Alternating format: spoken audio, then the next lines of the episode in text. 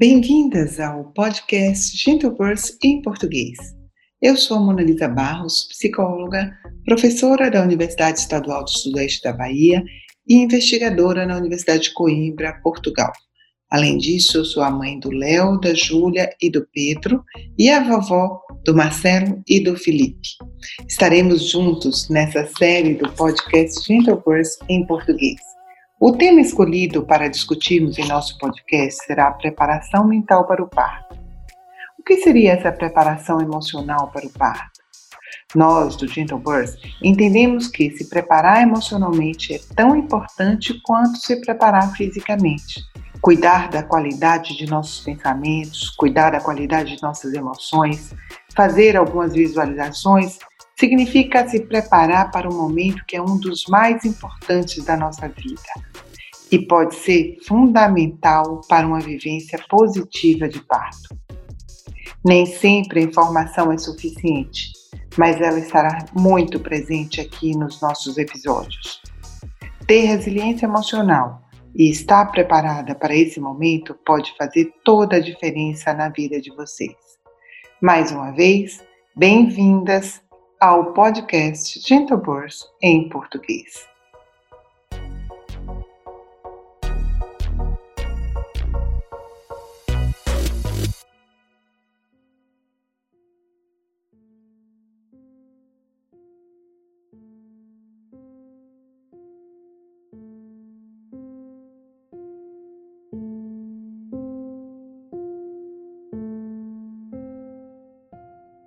Para começar, nós vamos convidar você a estar presente radicalmente nesse podcast. E para isso, nós vamos fazer algumas respirações. Vamos convidar você a inspirar profundamente e expirar longamente.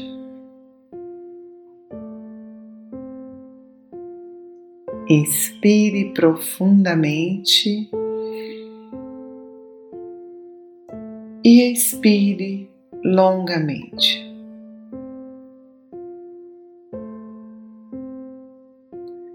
Mais uma vez, você pode observar o ar entrando no seu pulmão. Inspire profundamente e expire longamente.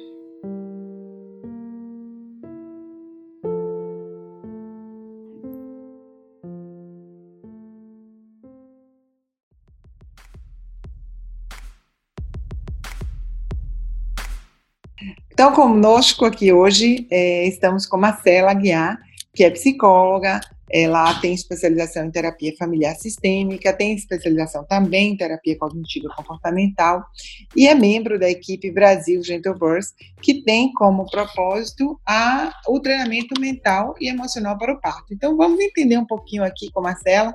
Bem-vinda, Marcela. Bom estar dividindo Obrigada, com você. Mona. Sempre, sempre bom dividir tudo com você. Então vamos conversar um pouquinho. O que, que você, é, como é que você apresentaria aí para os casais a necessidade dessa preparação mental e emocional para o parto? Então, Mona, eu tenho convidado os casais a pensar é, no que, que significa isso, né? Assim, preparação mental e emocional para o parto. E aí, didaticamente, eu tenho tentado fazer essa divisão é, para a gente pensar o seguinte: a preparação emocional, talvez eles já conheçam, assim, no sentido de as emoções serem muito presentes no cotidiano, na realidade, na vida de todo mundo.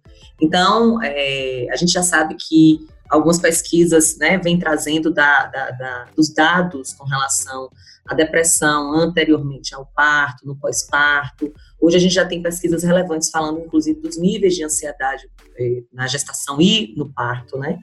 É, então, é, não são dados que os casais eles têm acesso, mas as emoções, como estão muito presentes no parto, eles reconhecem essa necessidade. Então, eu tenho tentado mostrar para eles que a emoção ele é um fator relevante né, durante a gestação é, e que é preciso cuidar delas para que a gente no pós-parto tenha melhores resultados com o puerpério, que é um momento né, de muitos lutos emocionais, de muitas ressignificações emocionais, e que é a inteireza né, dessa vivência ela é muito importante. Então, quanto melhor eu vivo as emoções no, no, no pré-parto, né, no, durante a gestação, eu vou ter no pós-parto. E você não acha que que essa, essa definição, como você fala, é, pode produzir no casal uma, uma certa dificuldade de compreender como colocar isso na prática, como é que na prática a, os casais podem fazer uma preparação, ter esse cuidado com suas emoções. Pronto, e aí a gente vem com a preparação mental, né? Quando eu falo da preparação emocional, eles se conectam. Mas quando eu, a preparação mental, eles não reconhecem. E a preparação mental é justamente a nossa proposta, né? Que é esse trabalho é, de, de entender como nós temos estratégias para lidar com as emoções. Então, a preparação emocional consiste num trabalho de treinamento mental, que é o que a terapia cognitiva comportamental propõe, né, que é com a junção da neurociência, que a gente tem aí estratégias com mindfulness, com a hipnose, né, de como a gente pode dar conta dessas emoções, como a gente pode reconhecer e cuidar delas. Então esse é o grande, eu acho que é o grande salto de qualidade, né, quando você reconhece que é possível cuidar desses aspectos emocionais, se preparando mentalmente para ele. E na prática, como é que é isso? Uma coisa muito bacana que a gente vem entendendo é que esse mundo cheio de informação enche a nossa cabeça né, de conteúdos. O nosso cérebro é um cérebro que está o tempo inteiro né, ali produzindo é, informações, se conectando. É um cérebro que ele foi feito para sobrevivência, então ele está atento o tempo inteiro né, ao que faz bem, o que faz mal a ele. E ele fica muito preocupado, ele se ocupa antecipadamente de fatos que podem gerar algum nível de, de medo, né? E o parto, ele diante dessa lógica higienista, ele foi tido como algo perigoso, né? Durante esses últimos anos, a gente vem tratando o parto com essa característica. Então, a mulher, quando ela parte para o parto, ela parte cheia de histórias que ela carrega nessa mochila aí, né? Que ela leva para a cena de parto, que são histórias geralmente que vêm com essa sensação de risco, né? Então, o nosso, nosso convite a ela é revisitar, por exemplo, esses pensamentos, né? De onde é que você, que, que informações você teve acesso, Diante das informações que você teve acesso, quais as informações que você quer guardar na sua mochila e carregar para o parto? Né? No GB a gente costuma utilizar o, o termo kit de ferramentas. A gente, durante a gestação, a gente pode é, trabalhar e construir o nosso kit de ferramentas para o parto. Então, o que, que eu quero levar nesse kit? E aí a gente trazendo, né, é, uma das coisas importantes é essa revisitação dessas histórias. Quais são os meus medos? Né? A gente convida os medos para sentar com a gente, conversar com ele. Né? A gente convida os nossos medos a existirem para que a gente possa construir estratégias né, para dar conta desse medo. E o que faz a gente dar conta desses fantasmas são as informações, né, Mona? Quanto melhor eu estou conectada com informação, quanto melhor eu estou amparada né, com as informações, eu vou ressignificando essas memórias, essas histórias que estão lá guardadas nas nossas histórias e que recortam o nosso corpo, né? Na hora do parto, essas histórias tendem a voltar. Exatamente. Inclusive, é um momento você fala assim de revisitar essas histórias, de escolher que histórias outras a gente quer é, colocar nesse kit, né, Cela? Porque parece que quando a gente engravida, aparece sempre alguém para contar uma história ruim, ah, sites e, e grupos que amedrontadores, situações bastante é, adversas e que aumenta ainda mais, a, reviva ainda mais os fantasmas e os medos que a gente faz. Então, talvez uma, uma estratégia fosse escolher que canais vamos ouvir, que coisas a gente quer absorver, né? Como é que a gente poderia fazer isso? Isso é muito, muito bacana, essa coisa aí, porque toda gestante ela tem uma história dessa, né, para contar. Alguém chegou na fila da padaria, alguém que me pegou, agarrou em algum canto para me contar uma história macabra sobre parto. É, e, paralelo a isso, nós não temos o hábito de fazer essa limpeza mental, né? A gente vai, é, nós temos a, a, falsa impressão de que os nossos pensamentos, eles são uma verdade absoluta. E, na verdade, os pensamentos, eles acontecem independente da realidade, né? Eu, se eu começo a ter medo, eu, eu gosto muito de exemplificar, por exemplo, na infância, ou nem mesmo na infância, quando você está muito vulnerável, é, às vezes à noite você está ali deitado e você olha, né, atrás da porta tem um chapéu pendurado, e aí você começa a visualizar que tem uma pessoa na sua casa, que tem alguém atrás da sua porta, o portão lá fora bate, você pensa que tem alguém que entrou no seu quintal, e você tende a nem respirar e ficar debaixo da, da coberta ali pensando naquilo. Então, a nossa, nossa mente, ela produz histórias que a gente, se a gente não tiver cuidado, a gente vai caminhando por elas e não vai filtrando o que essas informações são capazes de fazer com a gente. E no parto é a mesma coisa. É, as histórias, elas estão aí, a gente tende a, a, a ir para um, um, lugar de pseudo-segurança. Então, você tende a frequentar, por exemplo, sites que lhe digam como é que está seu bebê hoje, com quantas, quanto, que tamanho ele está, aparecendo o que ele está, que peso ele tem. A gente utiliza muito a métrica do peso, medida, né, dessa coisa da, da, da é, do que o, a, a ultrassom é capaz de trazer para como ferramenta. Então, você fica muito fora de si nas, no momento do, do parto. E o convite é a gente reinventar e voltar né, para essa informação que está no seu corpo, para essa sensação do seu corpo.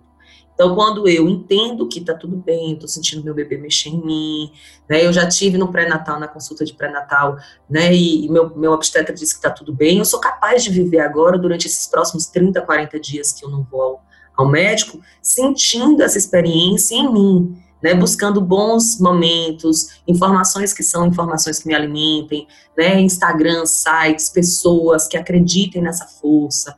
Então eu vou ali buscar quem são as outras pessoas que viveram histórias positivas de parto, quem é aquela amiga que conta do parto, que foi delicioso, né? Vou lá atrás da minha avó para me contar, avó, como é que foram seus partos?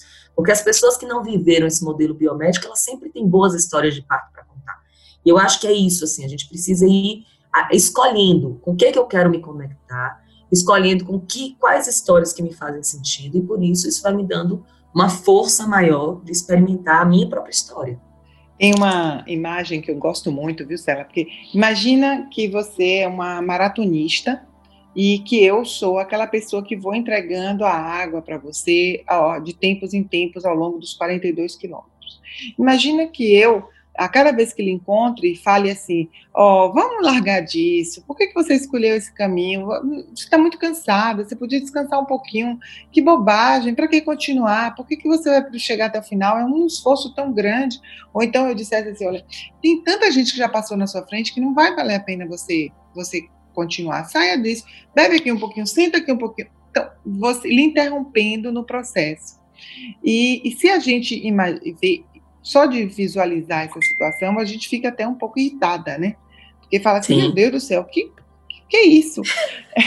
que, que, papel é esse dessa pessoa, em vez de estar ali para dar força? E no parto, a gente muitas vezes esquece que é um evento de grande esforço, um, talvez um dos eventos mais importantes da nossa vida e de mais alto rendimento. E o que a gente precisa é realmente que estejamos todos na mesma sintonia é, em busca desse momento mais positivo possível, né?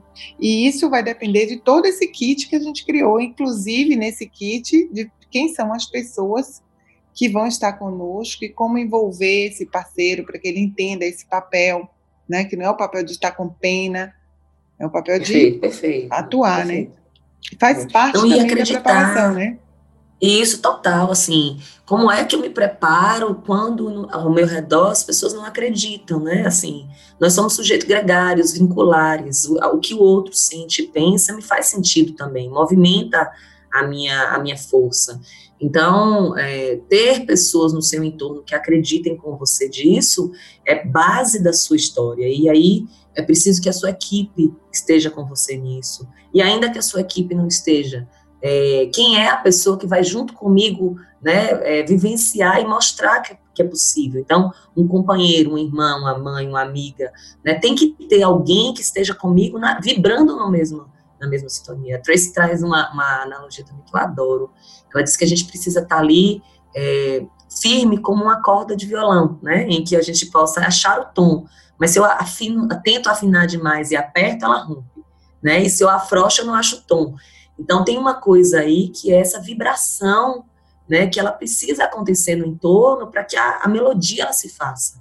Então, é, um companheiro que está conectado é uma força sem tamanho para essa gestação. Trazê-lo para essa narrativa é preparação mental também para ele, porque o companheiro que não acredita e ele vai temer, ele vai ficar na história do modelo do risco. Né, e não o modelo da força. E tem uma, uma, uma questão que é assim, a gente quando está falando de preparação mental e emocional, a gente não está falando só do momento do parto em si, mas é de uma leveza que você precisa trazer para a sua vida, de uma forma que você pode é, viver e conviver com essa gestação que tem, claro, vários incômodos, né? Não é só felicidade, mas que tem vários desafios e no pós-parto também, quando você começou a falar dos inúmeros estudos sobre ansiedade e depressão no, no período perinatal, eu entendi que é, essa proposta de treinamento mental e emocional é também uma proposta é, de uma vivência mais saudável com a sua gestação e com esse momento de se tornar mãe, né? Perfeito, perfeito. Mona, eu fico, é, é também acho que a gestação, ela virou um um lugar muito de desconexão da parentalidade. Parece que você vai viver a gestação e fora disso existe uma parentalidade. E o que eu gosto também de compartilhar com os casais é que a parentalidade, a gestação é um exercício primeiro do que você vai viver lá na frente com, essa, com esse exercício de ser pai e mãe, tornar-se pai e mãe, né?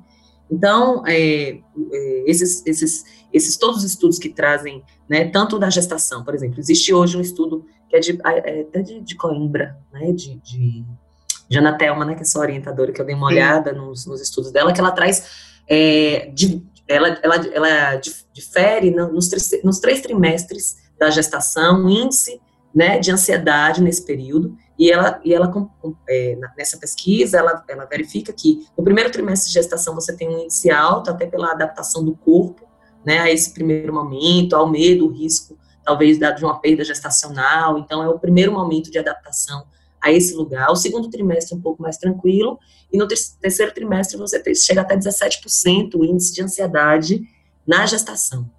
Se a gente está falando de uma jornada em que eu tenho parâmetros que estejam fora de mim, então, quem é que me traz tranquilidade? Sou eu e minha relação com a minha história, com o meu corpo, ou o que o GO me diz a cada 30 dias quando eu vou ao, ao médico? Então, se esse parâmetro está fora de mim, é muito difícil que eu construa individualmente essa relação com a minha maternidade. Já no pós-parto, né, a gente tem uma pesquisa do Nascer no Brasil, que é uma pesquisa grande da Fiocruz, que é de 2011, que fala que a gente pode chegar até 24%, 24%, quase 25% de depressão pós-parto. Essa mesma pesquisa de Anatelma, ela fala que a gente pode chegar a 26% até o final do primeiro ano de depressão pós-parto. A gente está falando de uma parentalidade recortada por emoções muito complexas. E a vinculação, a gente também já tem estudos muito fortes, né, trazendo sobre a importância da vinculação materna, né, para a, a saúde mental perinatal, tanto dela quanto da, da, da vinculação com o bebê e a, e a, construção de uma relação de segurança para esse bebê, né, e também de um, de, do nascimento da família que se faz nesse entorno, né, esse pai que precisa estar conectado, esse pai que se não está ali junto com essa mãe, eles tendem a se descolar e se desvincular, então a gente está mexendo na história dessa família, quando a gente fala de saúde perinatal, a gente está falando da, da importância dessa família forjar um sentido com esse nascimento, para que a partir disso ela possa é, escrever a própria narrativa sobre essa história. E aí é uma, é uma, é uma história que ela começa ali, mas ela é para a vida inteira. Quantos momentos a ansiedade e o medo vai bater no primeiro na primeira dor, no primeiro medo, no primeiro, no primeiro adoecimento do bebê. E se essas métricas estão fora, eu vou precisar o tempo inteiro do pediatra, do psicólogo, do pedagogo, da escola, e eu me sinto fragilizada. Né? Então, eu, eu sempre digo aos casais que a gestação é a entrada nesse portal que é a maternidade, que não se esvai com o parto. E aí é muito legal a gente pensar, porque a gente tem esses nove meses para se preparar para esse, esse outro, esse nascimento dessa família, né? Então, a gente não, muitas vezes a gente vive os nove meses na ansiedade de chegar ao dia do parto. Enquanto que tem um trabalho a ser feito ao longo desses nove meses para que nesse, ao chegar esse dia e nesse, a partir desse dia nascer essa maternidade, poder vivenciá-la com muito mais interesse, com muito mais saúde, né?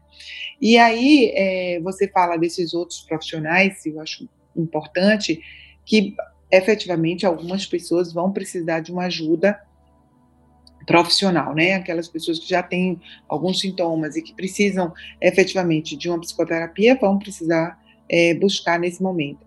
Mas há recursos, há formas da gente é, valorizar, colocar luz em recursos internos que a pessoa já tem, é, para que ajude a, a, desenvolver essa resiliência, para que ela é, possa conviver melhor com as mudanças e com a expectativa é, do que virá, né? Está pronta até para o que virá através, por exemplo, do mindfulness, né? Que é uma técnica que a gente propõe no GB. O que, que você nos diz sobre isso?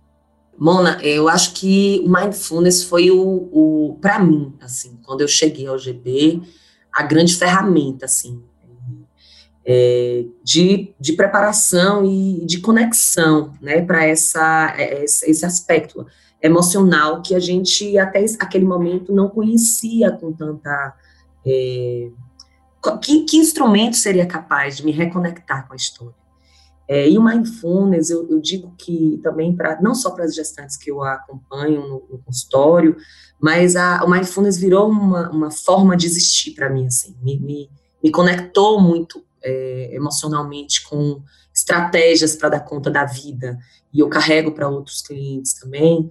É, e essa história de achar em si a, a, sua referência, né, a sua própria força, ela, ela é muito importante nesse momento da gestação e para qualquer outro momento da vida, e, e porque ele vai te, te, reconhecendo onde é que está a minha fragilidade, como é que eu posso lidar com generosidade com a minha é, fragilidade, né? Mas também eu consigo entender onde é que está a minha força, quais são as coisas na minha vida que me levam a me reconhecer como alguém é, que tenha essa, esse repertório real que pode dar conta dessa, dessa dor ou desse medo que eu venho sentir agora.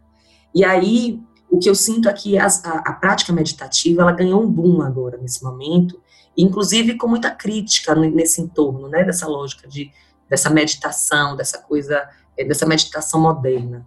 E o que eu vejo é que, no, no final das contas, nós teríamos em algum momento de nos reconectar com alguma coisa, né, e, e a meditação, agora com que ganha traços né, de, de, pesquisa e de ciência também, e ganha essa, essa força da evidência científica, ela, não, ela vem não para que a gente alcance níveis de, de, de, é, de, de produtividade alta, muito pelo contrário, ela vem com, uma, com, com, a, com a força e a potência de entender que nós não precisamos ser sujeitos produtivos, mas que nós podemos parar no momento exato em que a gente vive, reconhecer quais as estratégias e forças que me mobilizam naquele momento, e com isso eu vou ter mais, mais eu ganho mais condição de escolher e reinventar a minha vida, e por isso talvez ganhe status de produtividade, porque eu vou ser melhor, mais produtiva quando eu posso escolher sobre a vida. Mas eu acho que conseguir trazer o mindfulness para esse lugar de, de reconexão, né, conseguir é, é, entender que parar um pouco na vida, diminuir um pouco a frequência dos pensamentos, é, me traz a condição de reinventar um jeito de existir que, que, é, que o mundo pós-moderno trouxe para a gente, né, de o tempo inteiro você está buscando fora de si métricas. Né, então, é um retorno, é um, é, um, é um lugar de reinvenção, que em outro momento foi talvez né, a, a a força da religiosidade, em outro momento tenha sido a força da natureza, né? Em outros momentos a gente teve outras formas. Agora, é, a, essa métrica precisa ser de reinvenção em mim, né? Em, no que eu reconheço, né? De bagagem que eu tenho, né? Tanto na minha história de vida, porque aí eu tenho né, estratégias que eu já carrego, quanto também na, na re, reconexão do que não do que não me faz sentido que eu preciso deixar para trás, mas também está em mim. Né? Então, para mim foi um grande ganho a, a, a, a, descoberta e o conhecimento sobre mindfulness, mas principalmente trazê-lo para dentro da minha vida, que eu acho que é, é, um, é uma, um portal também. Volta. Poxa, muito legal essa nossa conversa. Eu acho que é importante que nós deixamos, deixemos para esses casais que estão nos acompanhando que a mãe desse bebê já existe aí dentro, né? Esse bebê uhum. já existe aí dentro. Então, quanto mais você se permitir olhar para dentro, reconhecer quais são os seus limites, quais são a, a, a, força do seu amor, do seu sentimento, de tudo que você tem aí para ele, construir essa conexão, mais fácil será esse encontro. Então, queria agradecer, Cela, obrigada nosso primeiro oh, podcast. Podcast, ai, lindo, inaugurando aí com essa dupla. Mano, eu que agradeço o convite, né? Adoro dividir histórias com você. Essa é só mais uma. Vamos ter várias outras. Um beijo, brigadão. Obrigada por todo mundo que está nos vindo. Até mais. Chegou a hora da nossa dica GP. A nossa dica de hoje é você escrever frases positivas, afirmações que possam lhe ajudar a acreditar que você é capaz de parir, que o seu bebê sabe nascer, que está tudo certo. A gente vai convidar você a pegar uns post-it e colocar pela casa, principalmente naqueles lugares que você vê com mais frequência, espelho do banheiro, uma gaveta que você abra muito, atrás da porta do guarda-roupa que você abre para pegar uma peça, na porta da geladeira, atrás da porta da casa que você tem que fechar quando chega, em alguns espaços que você vai se deparar com essa afirmação. Se quiser algumas dicas, há um áudio no aplicativo Gentleburst Hypnobirthing só sobre afirmações. Você pode copiar algumas e espalhar pela sua casa pode mudar também ao longo da sua gestação. Com certeza, essas afirmações, repetidas vezes sendo vistas, lembradas e lidas, farão diferença na capacidade de acreditar que tudo é possível e que o seu desejo poderá ser realizado. Vamos lá? Papel e lápis na mão, palavras e frases espalhadas pela casa. Essa é a nossa dica de hoje. Por enquanto, ficamos por aqui. Você pode baixar o aplicativo Gentle Birth Hypnobirthing de preparação mental e emocional para o parto, disponível em iOS e Android. Clicando no link da descrição, você terá acesso a todos os nossos canais: Instagram, comunidade no Facebook e o nosso blog, cheio de informações. Deixe perguntas, dúvidas, relatos aqui nos comentários. Vamos conversar. Estamos chegando ao fim, calmas, confiantes e no controle de nossas emoções. Até o próximo episódio. Até lá!